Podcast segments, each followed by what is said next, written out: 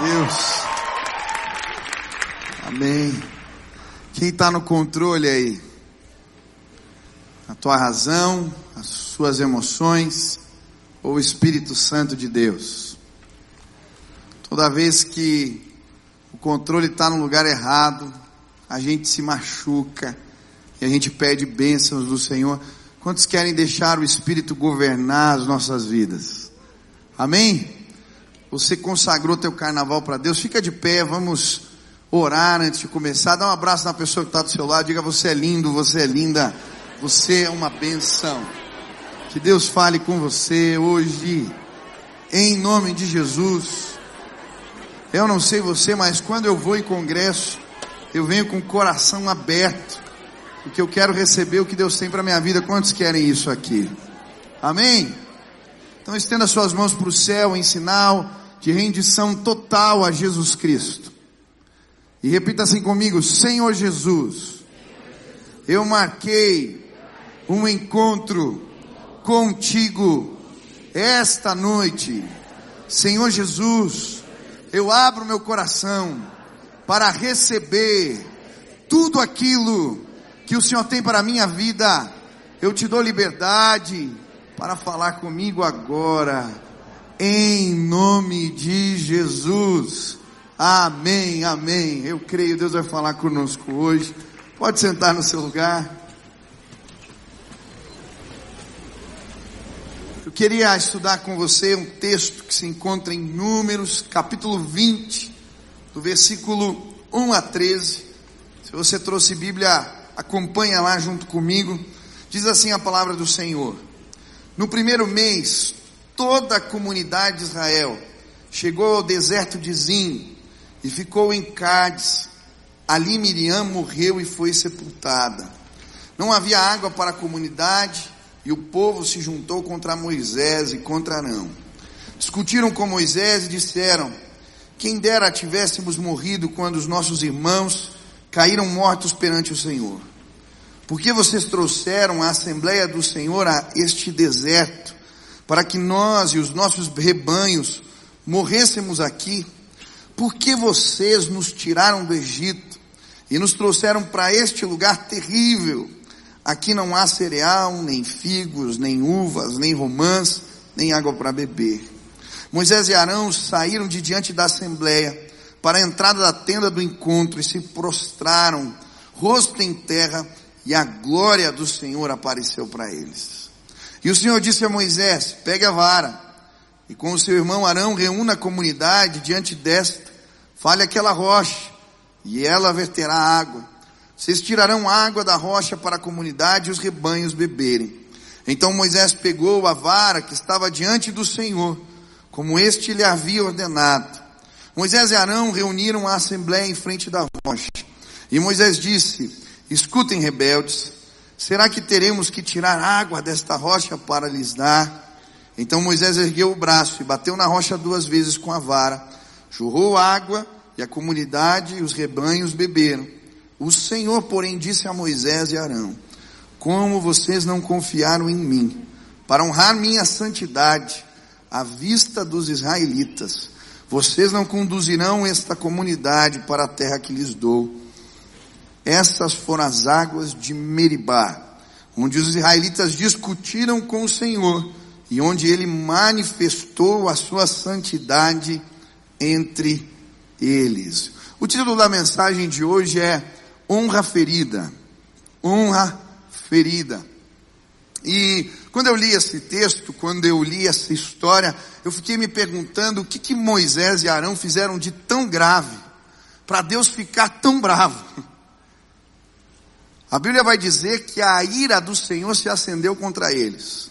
Depois, a Bíblia vai dizer que Moisés foi impedido por Deus de entrar na terra prometida. E mais ainda, se você ler a continuidade do texto, você vai ver que Deus manda Moisés subir com Arão ao topo da montanha de Or, e ali naquela montanha ele tira as vestes sacerdotais de Arão, coloca sobre o filho e logo em seguida ele morre. Mas por que que Deus está tão bravo? Por que que Deus está irado desse jeito? O que aconteceu aqui?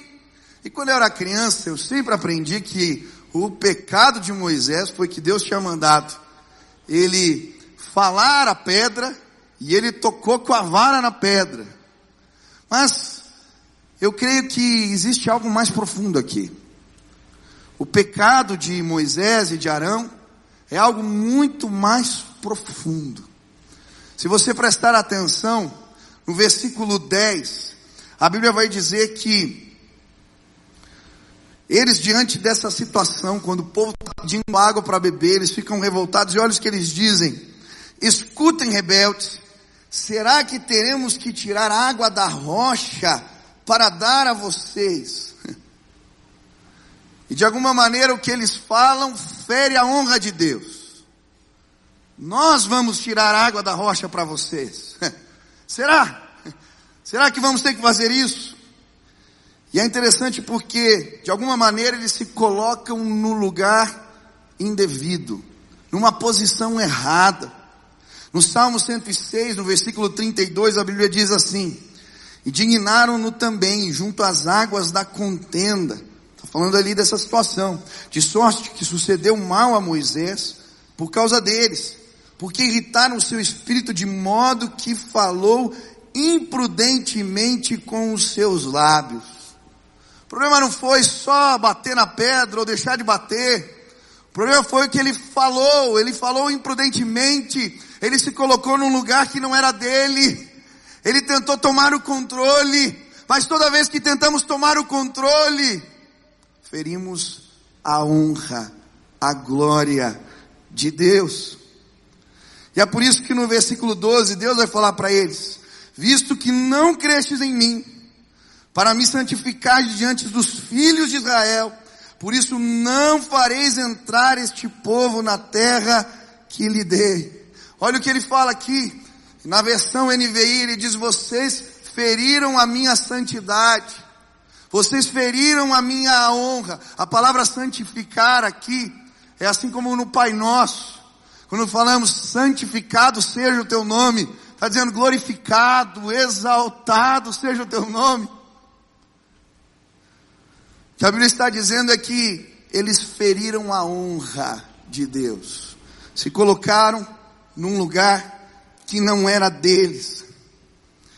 E sabe, eu creio que a palavra rebelião, ela significa exatamente isso.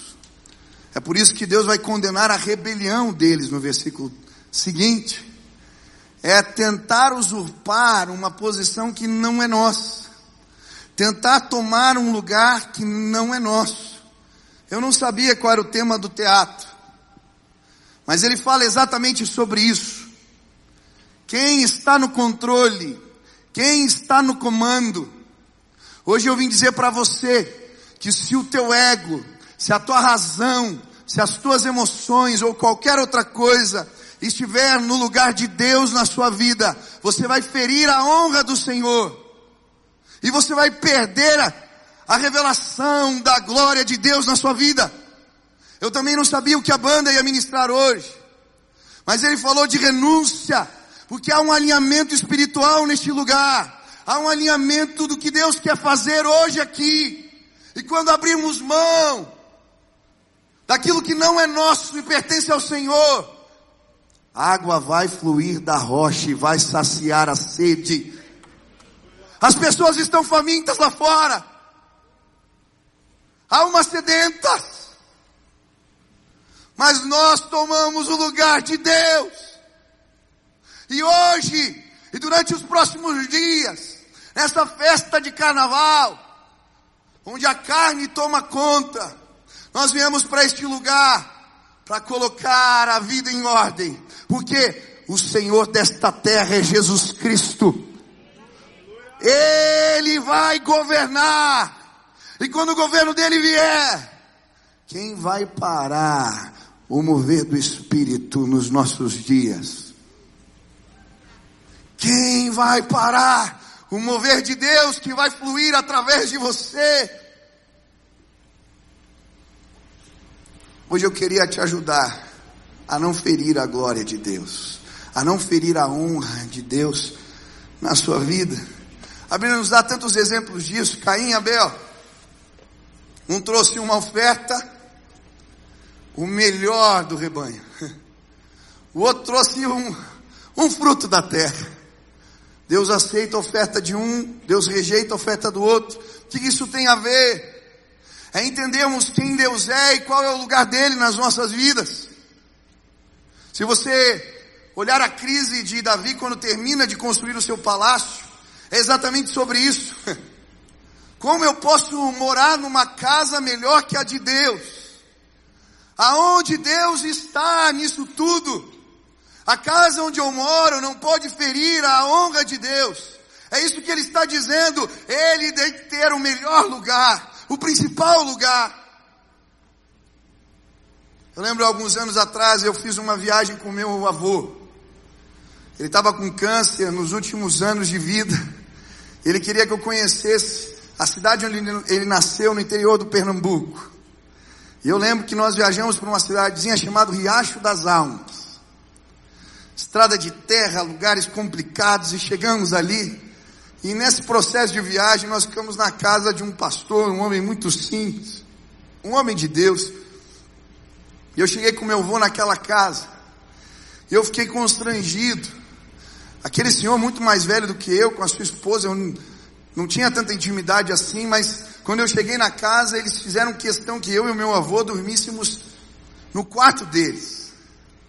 O melhor quarto da casa. Eu falei, meu irmão, por favor, não faça isso. Eu sou moleque, eu durmo no chão, não tem problema.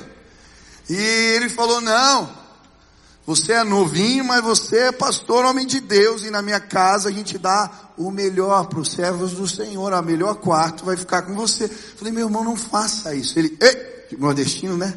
Pare de falar. Por favor. Aqui a gente honra os servos de Deus. Sabe, naquela simplicidade de um homem nordestino, de uma cidade pequena, eu aprendi algo tão precioso na casa daquele senhor, mesmo simples, no meio do nada, o melhor lugar, o melhor quarto, o melhor canto disponível é para o Senhor. E o que ele pudesse fazer para honrar a Deus, ele iria fazer. Sabe do que se trata os próximos dias? Do que se trata essa conferência? Qual é o lugar de Deus na sua vida? Qual é o lugar de Deus na sua vida? Qual é o lugar? Talvez ele esteja num cantinho, na salinha apertada, bagunçada. Hoje nós vamos colocar ele na sala de comando, porque as nossas emoções vão submeter a ele. Ah, a nossa razão vai submeter a Ele. Ah, Ele vai governar dentro de nós. Quantos desejam isso? Levante as mãos. Levante as mãos e declare assim junto comigo: Espírito Santo, eu quero entregar o controle de tudo nas tuas mãos. Que o teu nome seja honrado na minha vida, em nome de Jesus. Amém. Hoje eu queria estudar com você alguns cuidados que precisamos ter para não ferir a honra de Deus nas nossas vidas, não ferir a santidade, não ocupar um lugar que não é nosso, que não nos pertence, mas sim ao Senhor. Primeiro cuidado, Cuidado para não tentar fazer o trabalho de Deus. Diga para a pessoa que está do seu lado: você é um incompetente. Ô pastor, pega, pega leve. Pode dizer para o outro: você não sabe nada. Você não tem condições de fazer o trabalho de Deus. Preste atenção. O que Moisés e Arão tentaram fazer foi tirar a água da pedra. Eles disseram isso, nós vamos ter que tirar a água da pedra para vocês. E sabe, muitas vezes nós sofremos, nós cansamos, nós ficamos doentes, nos desgastamos, porque estamos tentando fazer o trabalho de Deus. Tirar água da rocha só o Senhor pode fazer. E o problema é que quando nós tentamos fazer o trabalho de Deus, a gente se desgasta, a gente corre, e pior, a gente não sacia nem a gente, nem os outros. Porque o que a gente produz não é água que liberta, não é água que mata a sede, não é água da vida. E tem um monte de gente que correndo que nem barata tonta. De um lado para o outro, fazendo tanta coisa. Mas cuidado, para não morrer de sede no caminho. Cuidado, para não se perder, porque você está fazendo um monte de coisa, mas não está fazendo o que Deus queria que você fizesse. Quantas vezes eu já tentei tirar água da rocha? Quantas vezes no ministério eu corri que nem um maluco, querendo fazer crescer, querendo fazer acontecer, querendo que as coisas dessem certo. Era, um, era bem intencionado. Mas eu descobri que não vale de nada. Porque água fluir da rocha só o Espírito de Deus pode fazer. Quando eu assumi o ministério, eu liderava os jovens. Primeiro comecei nos adolescentes e o pastor de adoração da nossa igreja faleceu. O pastor de jovens era o Paulo Davi, que assumiu a adoração. Eu tinha 22, 23 anos. E aí ficou sem pastor de jovens e eu comecei a liderar até que viesse alguém. Só que o problema é que as pessoas que eu liderava eram os meus amigos. Gente que cresceu comigo na igreja. E é difícil ter o respeito das pessoas que te vêm, né, a referência de pastor era um cara mais velho, com filhos, aí chega esse cara, nosso amigo sabiam meus pecados, sabiam tudo. E aí a gente começa a caminhar, e eu tinha uma, uma liderança formada naquela época, a maioria de pessoas mais velhas do que eu, e eu comecei a participar nas reuniões. Pense numa reunião chata. Eram as nossas reuniões. Tinham grupos divididos. Aí um queria uma coisa, outro outra, as correntes. E a gente ia para as reuniões e era briga atrás da outra. E eu me preparava, eu lia livros, eu tentei fazer de tudo para ver se amenizava o clima das reuniões, mas era uma pior que a outra. E aí um dia eu resolvi orar. Falei, Deus. E aí o Espírito Santo falou: Ei, deixa eu controlar. Ensina eles a orar. Me coloca no controle da reunião, não você que vai dar certo. Falei, que troço doido é esse? E veio muito forte no meu coração. Vai ser uma hora de reunião, então vai ter que ter uma hora de oração. Na outra semana eu vim com violão para a reunião. Eu toco mal. Sei as quatro mesmas músicas, é sempre a mesma coisa. E eu levei o violão e eu falei, olha, Deus me incomodou, antes da gente começar a reunião vai ser uma hora de oração. O pessoal olhou, uma hora, cara. falei, tá bom, peguei o violão e comecei a cantar. E aí a gente começou a orar um pelo outro. Quando chegou na hora da reunião, meia hora terminou.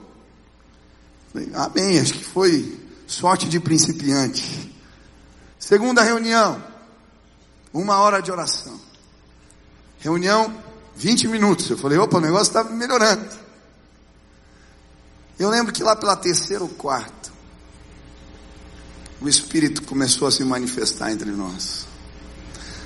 Aqueles que tinham inimizade um com o outro, um punha a mão na cabeça do outro, e um orando pelo outro e chorando junto. E de repente eu trazia os assuntos, que tinha a corrente de um lado, um do outro, mas daí um falava, eu orei essa noite. Deus falou comigo no devocional, daí o outro falava, mas Deus me deu uma palavra e eu tive um sonho. e sabe o que eu percebi? Ah, como é bom quando Deus está no controle. Tem situações na sua vida que elas não vão se resolver.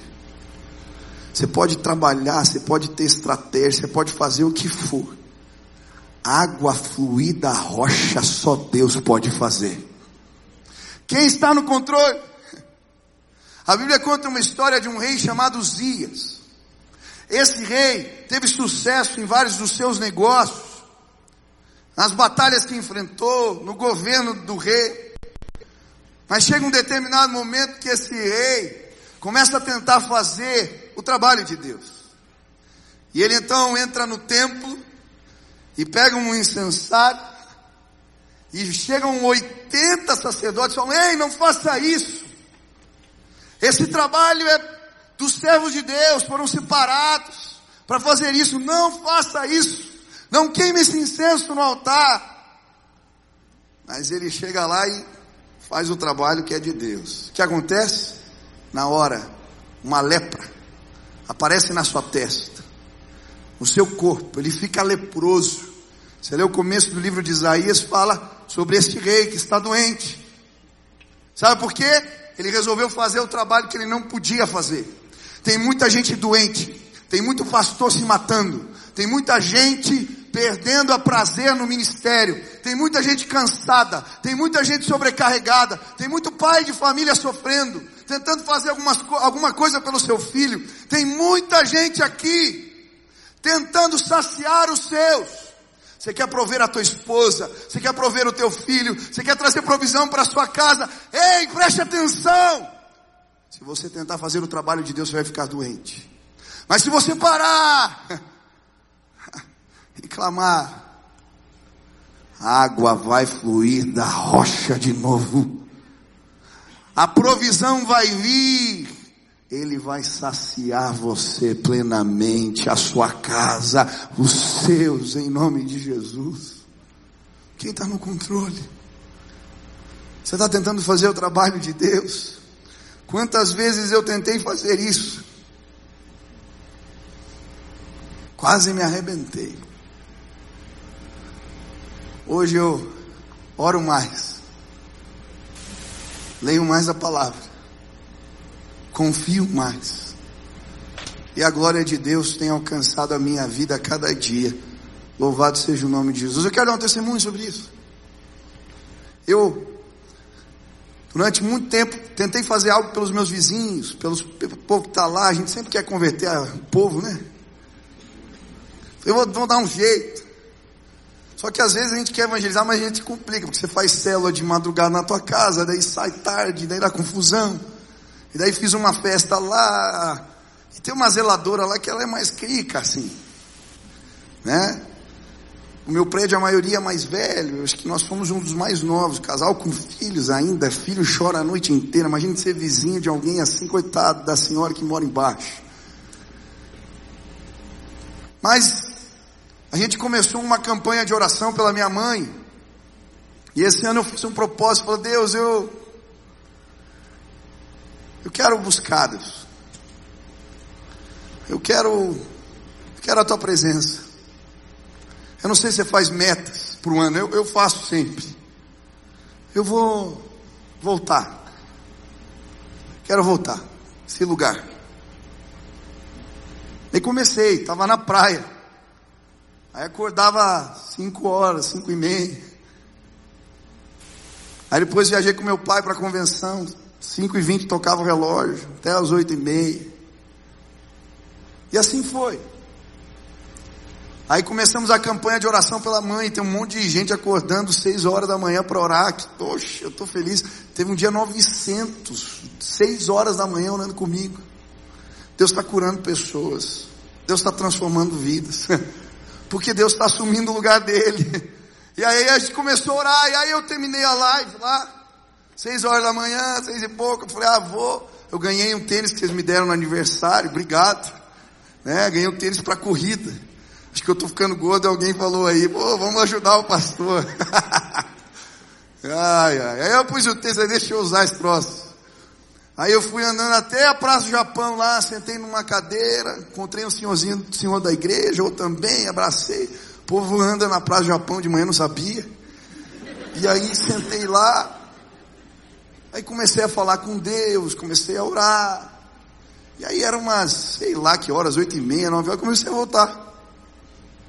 No caminho, o Espírito Santo falou para mim, ora pela zeladora. Eu falei, Deus, a zeladora não gosta muito de mim, Deus. Ora. Tá bom. Quando eu chego, abro a porta, quem que abriu a porta para mim? A zeladora. Falei, minha irmã, eu estava orando ali e senti vontade de orar pela senhora. Tem algum pedido de oração? Ah, meu irmão caiu num lugar, bateu a cabeça, o negócio está feio. Olha lá, né, contou a história. Aí eu ia subir o elevador, senti o Espírito Santo. Ora por ela agora. Falei, minha irmã, posso orar aqui? Agora, pastor? Agora. Pus a mão na cabeça dela. Comecei a orar. De repente essa mulher começa a chorar. Chorar. Chorar. Quando eu tiro a mão, termino a oração. O que, que foi isso? O que, que foi isso? Falei, o que? Eu senti um arrepio, senti um negócio aqui. O que, que foi isso? Falei, isso é a presença de Deus que visitou a senhora hoje aqui pela manhã. E se a senhora deixar, vai entrar na sua casa. Falei de Jesus para ela, contei meu testemunho. O coração dela se abriu para o Senhor. Sabe por quê, querido? Quem faz água fluir da rocha é o Espírito de Deus. As pessoas não estão procurando quando chegam numa igreja ou quando chegam perto de você respostas elaboradas. Se ele quiser ir no psicólogo, ele vai. Se ele quiser um livro de autoajuda, ele procura. Mas quando ele procura um servo ou uma serva do Senhor, ele está procurando água da vida. E deixa eu dizer uma coisa: se Deus estiver no controle, do seu interior fluirão águas águas que vão abastecer sua casa, vão abastecer seus filhos, vão abastecer seus pais, vão abastecer seus amigos. Há poder no nome de Jesus. O que precisamos é colocar Ele no controle. Para de tentar você, já não deu certo. Para de tentar fazer o trabalho de Deus, você vai ficar doente. Deixa Ele tomar o controle e água vai fluir da rocha de novo nos nossos dias. Eu creio assim em nome de Jesus. Quem quer deixar Deus tomar o controle aqui? Ah. Segundo, cuidado. Cuidado, primeiro para não fazer o trabalho de Deus, mas segundo, cuidado. Cuidado com a glória das conquistas. Diga para a pessoa que está do seu lado: cuidado com as conquistas. Cuidado. Sabe, à medida que vamos tendo conquistas na vida, seja no trabalho, seja nos negócios, seja na vida espiritual, se não tomarmos cuidado, com o tempo, podemos começar a acreditar que de alguma maneira os nossos esforços estão acima de tudo. Eu tenho parte. Eu que fiz. É muito interessante porque se você ler Êxodo 17, você vai ver que a água já tinha fluído da rocha. Primeira vez foi no vale de Refidim, agora estão em outro lugar. Moisés, Moisés já tinha passado por essa crise. Ele já tinha enfrentado esse problema na sua vida. O que, que mudou? Lá ele estava no começo. Lá ele não sabia fazer nada. Lá ele era o cara que recém tinha saído do deserto fugido e saiu com aquele povo de ex-escravos e dependia totalmente do Senhor. Mas agora ele está no final. No final da caminhada, ele já tinha visto o pão cair do céu, ele já tinha tido tantas conquistas espirituais. Esse problema eu dou conta. Eu resolvo. Vou fazer água fluir da rocha. Dá para resolver. E sabe, muitas vezes as experiências, elas ampliam, elas fortalecem a nossa fé. Mas se não tomarmos cuidado, as experiências, as conquistas do passado, elas podem nos fazer tornarmos autossuficientes. E antes tão dependentes, mas agora experientes e autossuficientes. E aí nos arrebentamos. Quantas vezes a gente faz isso? Eu lembro que Eu não fazia negócio sem orar. Aí eu comprei um carro, vendi, comprei outro carro, vendi, comprei outro carro, vendi. Eu sou bom nesse troço. Faz parte. Aí resolvi comprar um e não consultei ao Senhor. Pensa num carro que me deu dor de cabeça. Fundiu o motor, deu errado. Por quê? Porque às vezes a gente tenta tomar o controle. Eu já sei. Sabe quando eu comecei o ministério, não sabia fazer nada. Tem muito adolescente aí, cara, que você está na melhor fase. Que bom que você não sabe fazer nada. Verdade. Aí quando a gente não sabe fazer nada, a gente depende mais do Senhor. Eu ia para os atendimentos, você não sabe quanto que eu orava para atender uns casos aqui. Fala, Deus, eu não sei o que eu vou falar para essa pessoa. Uns casos complicados. Tudo que você pode imaginar, já atendi aqui. Pedofilia, é, traição, adultério, confusão, briga de pai, gente tentando matar o outro. Eu era moleque, entrava nas reuniões e falava, Senhor, a pessoa estava falando, sem brincadeira, na minha mente estava pensando assim, eu não sei o que eu vou falar para ele. Eu até ficava constrangido, o que, que essa pessoa veio fazer na minha sala? Eu não sei se já atendeu alguém, ou alguém veio pedir conselho para você, e você ficou pensando, meu Deus, eu não sei o que dizer. Já aconteceu isso com você. Que bom, você está me consolando meu coração agora. Mas sabe, a pessoa chegava lá, e eu orando aqui em espírito. De repente o Espírito Santo falava, pergunta tal coisa para ela.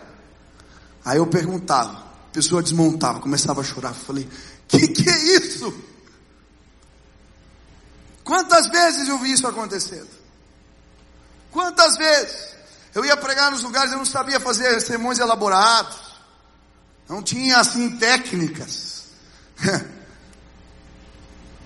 Mas eu passava muitas vezes por causa disso nos congressos que eu ia, a madrugada, orando. Pegava a chave dos lugares de auditórios de culto e ficava pregando para as cadeiras vazias. Aí você prega num congresso, 10, 20, você atende 100, 200 pessoas. Mas esse problema eu sei. Eu sei dar conselho. Eu sei falar. Já atendi 20 vezes isso aqui, 50 mil essa. Já preguei não sei quantos mil congressos. Eu sei fazer. Eu não faço mais desse jeito. Esses dias um jovem entrou na minha sala. Eu não sabia o que dizer para ele. Falei, Deus, ele não veio procurar uma solução da mente, uma resposta. Ele está aqui procurando o Senhor. E eu comecei a orar e de repente a palavra do Senhor veio, a revelação chegou. De repente estava pai e filho abraçados na minha sala, um chorando, o outro também. E eu falei: "Que que é isso? a glória de Deus! A glória de Deus!" Sabe, às vezes as conquistas são uma armadilha na nossa vida. A maneira como lidamos com ela nos fazem por tudo a perder. E são vários os textos na Bíblia, as histórias na Bíblia, de gente que não soube lidar com as conquistas. Eu acho interessante quando Davi manda fazer o censo. Está no final, tinha conquistado tanta coisa. E aí ele manda contar, ele queria saber a grandeza do que ele tinha construído, a glória do que ele tinha feito. O comandante do exército fala: Não faça isso, meu senhor. Ele mesmo assim bate o pé. Passam quase um ano contando as pessoas. E quando chega o resultado, ele cai em si. O que, que eu fiz? E aí a Bíblia diz que Deus castiga o pecado de Davi, vem uma peste sobre a terra. Mas sabe, nessa hora Deus converte o coração desse homem. Um profeta se levanta a Gade, fala para ele entregar uma oferta, um sacrifício ao Senhor. E ele vê o anjo da morte na terra de Araúna. E ele vai lá, constrói um altar. Mas antes ele vai ao Jebuseu, o dono da terra, pedir a terra. Que ele queria comprar a terra. E o homem diz: Imagina, meu senhor, tudo que eu tenho é teu. Não entregarei ao Senhor sacrifícios que não me custem nada. Ele entendeu. Ele entendeu. Eu não posso ferir. Sabe quando ele começou? Ele mata o, gigante Golias, pega a espada dele. Eu acho tão bonito porque quando ele está fugindo de Saul, aonde que está a espada de Davi? Aquilo era um troféu. Aonde que estava a espada? Na prateleira de casa? Estava dentro do templo. O sacerdote, quando ele está fugindo de Saul, entrega de novo. Tem a espada de Golias aqui. Sabe, os lugares das nossas conquistas precisam ser no altar do Senhor. Se você tiver um monte de troféu na tua casa, você vai começar a confiar em si mesmo. E uma hora, em questão de segundos, basta um minuto, basta um lapso, e você vai pôr tudo a perder. Mas se o lugar das tuas conquistas estiver no altar do Senhor, se eles se tornarem memoriais de Deus na sua vida, ah, meu irmão, vai ser de glória em glória, de vitória em vitória, de renovo em renovo. Deus vai se revelar mais uma vez, Ele vai de novo derramar, porque Ele está no lugar certo. Você quer ter uma prateleira de troféus? Você está no lugar errado, querido. Mas se as tuas conquistas forem no Senhor, aleluia, Deus vai fazer coisas novas. Deixa eu te dizer uma coisa, você passou nessa faculdade aí, cara, foi porque Deus te abençoou. Você está nesse emprego aí, foi porque Deus te abençoou. Se você está ganhando dinheiro, foi porque Deus te abençoou. Se você tem uma família abençoada, foi porque Deus te abençoou. Se as coisas vão bem nos teus negócios, na tua casa, ou no teu ministério, foi porque Deus te abençoou. A glória é dele, a honra é dele, o poder é dele. Deixa ele governar. Tem algo na sua vida que você tem se orgulhado. Existem conquistas que você não sabe lidar com elas. Cuidado. Tim Swagger, um grande evangelista. Um dia ele chegou para pregar um estádio lotado na Argentina e mais um outro estádio do lado de fora esperando ele para falar. E chega o assessor e fala: tem outro estádio lá fora. E naquele momento, ele confessando isso depois, ele diz: Deus precisa de mim para fazer a sua obra. Ele se permite coisas. Um dia esse homem ia pego com uma prostituta dentro do carro, desmoralizado. Sabe por quê? Ele achou que era alguma coisa, que era alguém. A gente precisa renunciar. Renuncia. Levante as mãos assim para o céu. Fale assim: Senhor, as minhas conquistas pertencem ao Senhor. Senhor, tudo que eu alcancei foi porque o Senhor me abençoou. Eu te agradeço. Agora agradece o que Ele te deu. Fala para Ele. Obrigado, Deus por esse dom, por esse talento. Obrigado, Deus, por essa provisão. Obrigado, Senhor. Agradeça, agradeça, agradeça. Ah, Senhor. Obrigado, obrigado. A glória é tua, a honra é tua, o domínio é teu. É do Senhor. Agradeço.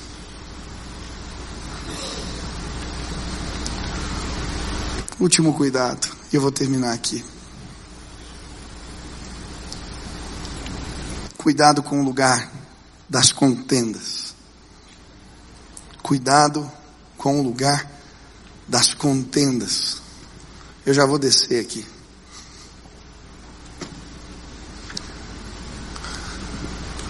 É muito fácil a gente ferir a honra de Deus, a santidade de Deus quando estamos em Meribá.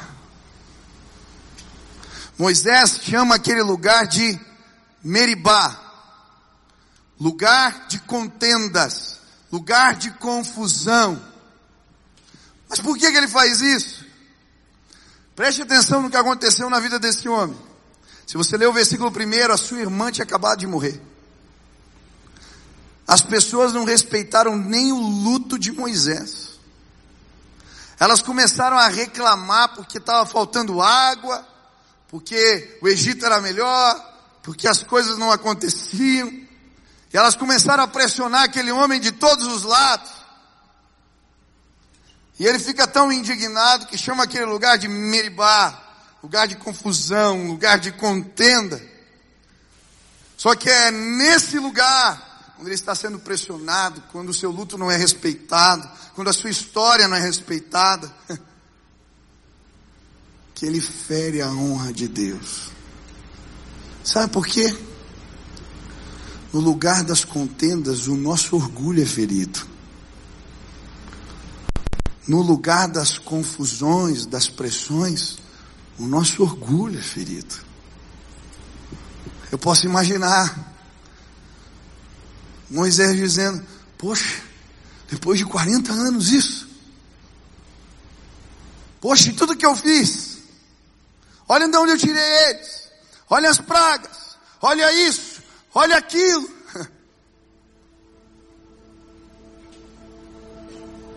Quando o nosso orgulho está ferido, a gente peca.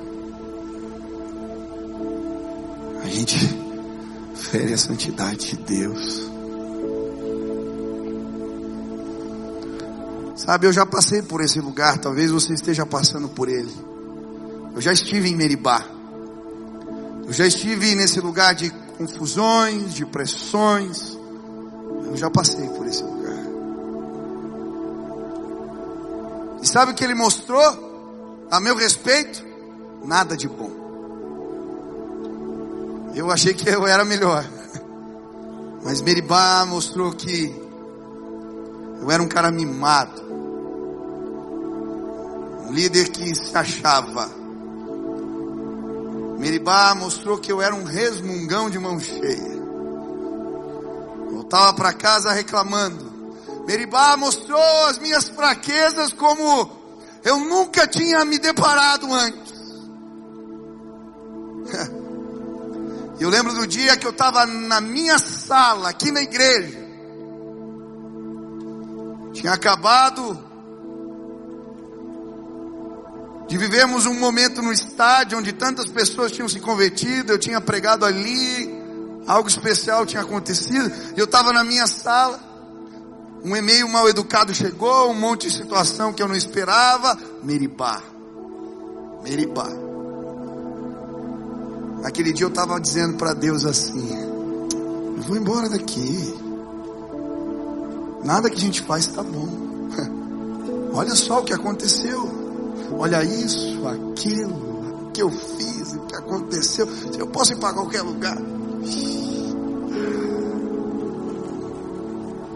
E aí comecei a vomitar o meu orgulho ferido. Estou lá reclamando em Miribá. Um irmão me liga no telefone. Pastor, eu estou passando aqui perto, senti de orar por, por você. Você tem cinco minutos? Tá bom. Daqui a pouco chega o irmão. Entra na minha sala e começa a orar. Deus toma a boca dele. Ele começa a falar: Ei, a igreja de Jesus está padecendo e você está aqui reclamando. Não se trata de você. São ovelhas que você precisa pastorear. Não tem nada a ver com você. São as ovelhas. É o corpo, é a igreja. O que, você está pensando? Eu falei, ai. Aquele irmão saiu da sala e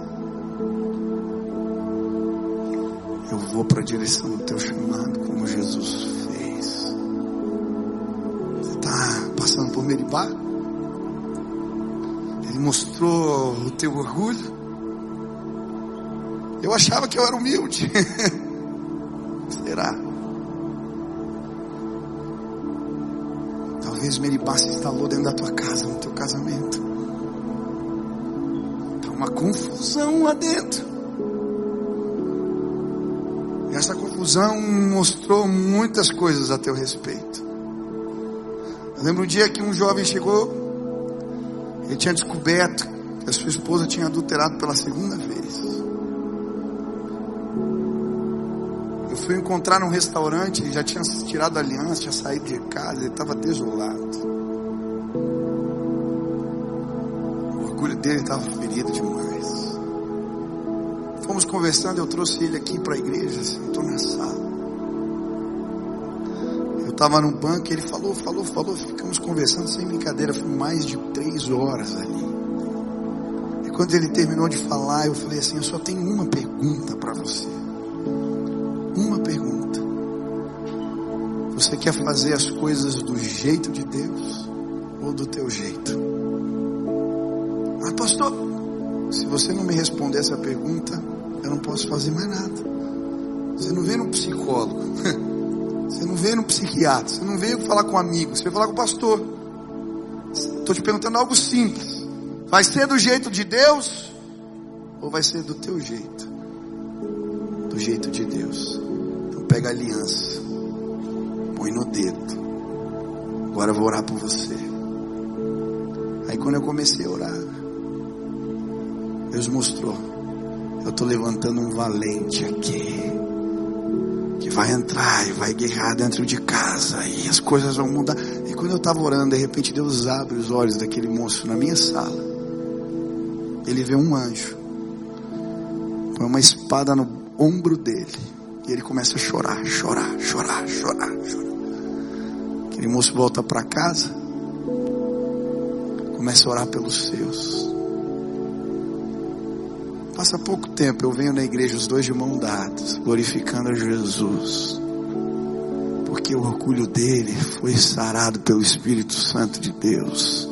O orgulho dela. Esse ano foram tantos casos assim. Talvez Meribá chegou dentro da sua casa, nos teus negócios. Talvez Meribá chegou aí, perto de você. Lugar das confusões, das contendas. Você pode pensar, eu tenho direitos, eu vou responder na mesma moeda, eu vou fazer ele sofrer, ela sofrer. Ah, o meu pai, pastor, você não conhece. Os meus pais fizeram já tantas coisas, você não tem ideia. Tem tanto jovem tentando responder. Você está em Meribá, querido? Deixa eu te dizer uma coisa agora. Presta atenção.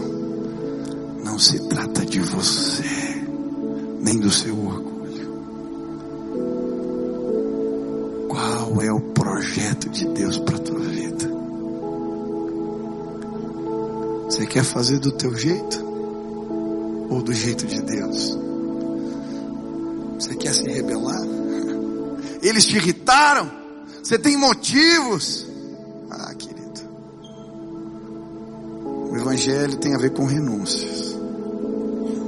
Tem a ver com a revelação de Deus. Tem a ver com o poder de Deus manifesto. E hoje eu queria muito, muito mesmo,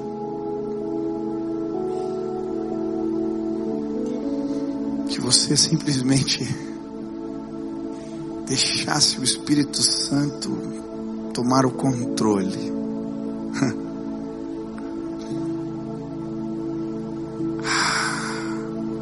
Para de tentar fazer água fluir da rocha. Para, em nome de Jesus, para. Para de achar que isso é alguma coisa ou de justificar. Aí no meio dessa confusão, deixa eu te dizer o que vai acontecer agora. Ei!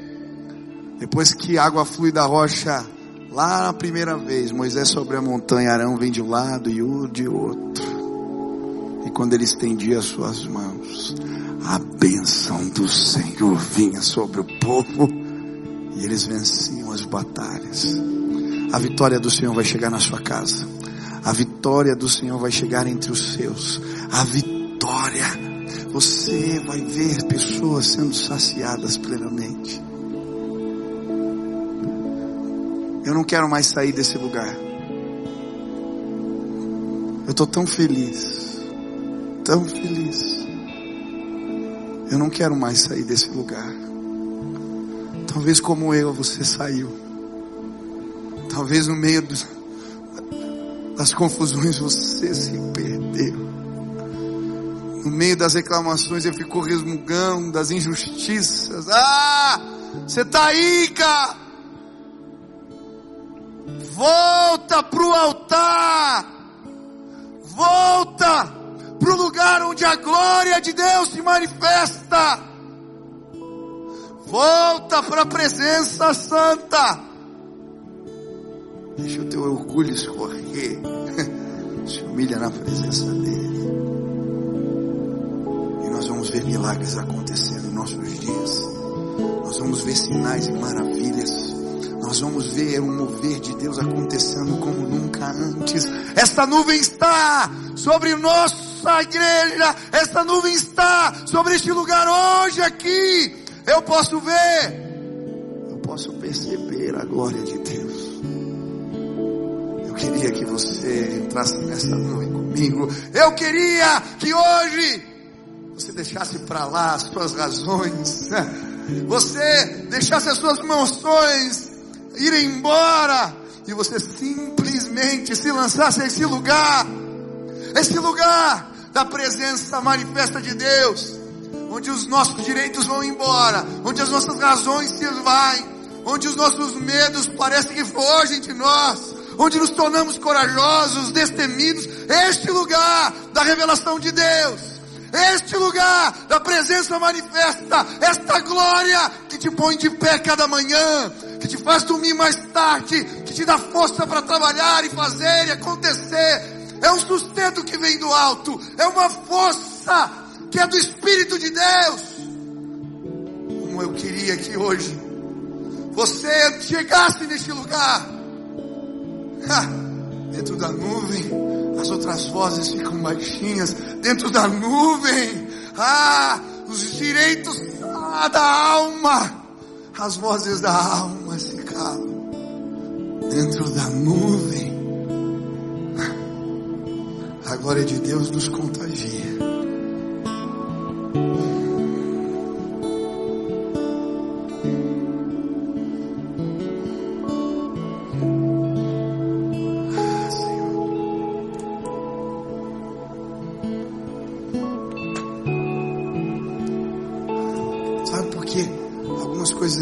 acontecem em nosso meio? Porque não estamos prontos. Se Deus der mais,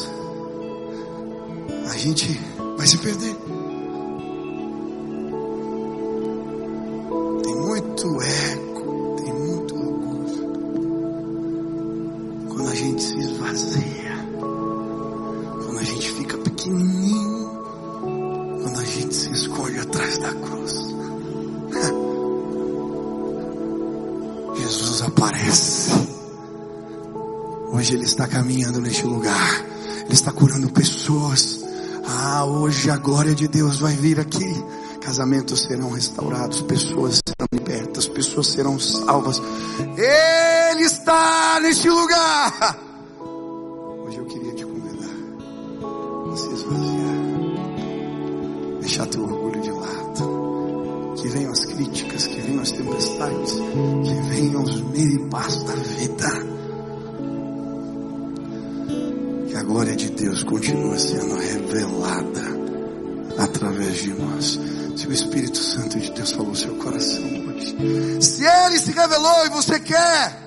Pastor, eu quero, eu quero isso. Eu quero esse lugar. Eu quero isso para minha vida. Eu quero pôr Ele no controle, no controle de tudo, tudo, tudo. Chega, tem tantos quartos bagunçados, tem tantas salas desorganizadas, tem tanta confusão na minha mente. Beribá se instalou aqui, pastor. que eu faço? Ei!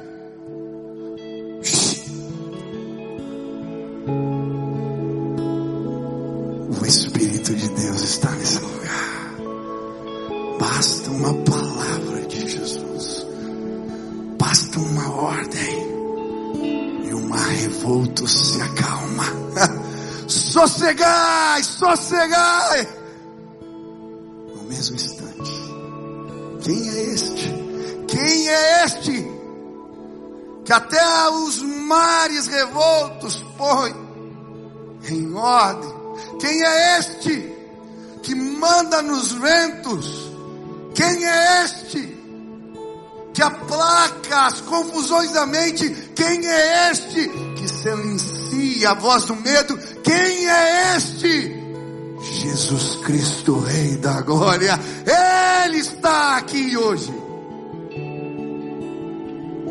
E se você simplesmente o encontrar, se você responder essa pergunta, vai ser do meu jeito, vai ser do jeito de Deus, tão simples. As coisas podem mudar tanto. Se você quer dizer vai ser do jeito de Deus, sai do teu lugar, vem para cá, eu quero orar por você agora em nome de Jesus. Pode vir.